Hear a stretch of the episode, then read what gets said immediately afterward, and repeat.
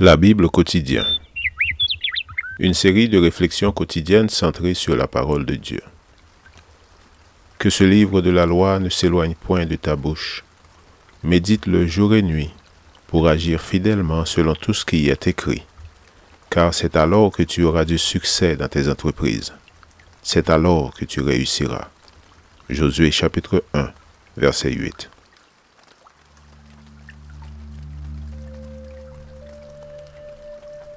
Aujourd'hui, le 24 août, servons l'Éternel avec joie. Servez l'Éternel avec joie. Venez avec des acclamations en sa présence. Somme 100, verset 2. En ce qui concerne notre service pour Dieu, nous ne disposons pas toujours d'indications claires nous confirmant que le Père nous a agréé. Notre foi et notre confiance nous inspirent à croire qu'il en est ainsi.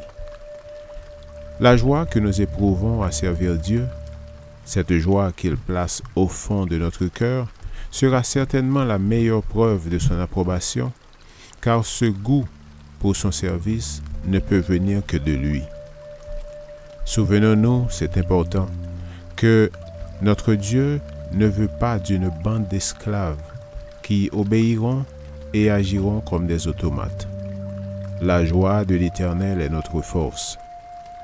Quand nous prenons plaisir à le servir, il prend plaisir à notre adoration. Dieu n'est pas le souverain d'un empire de terreur. Son royaume est celui de l'amour. Les anges du ciel le servent dans les chants et l'allégresse.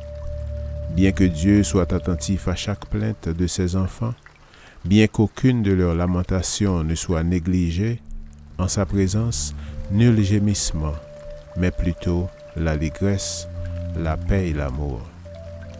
Devant lui, l'obéissance forcée n'existe pas, car le Seigneur connaît les cœurs de ceux qui l'adorent.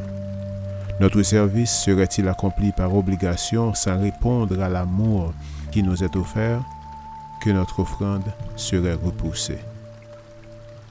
Le service offert avec joie est le service du cœur, donc le service authentique.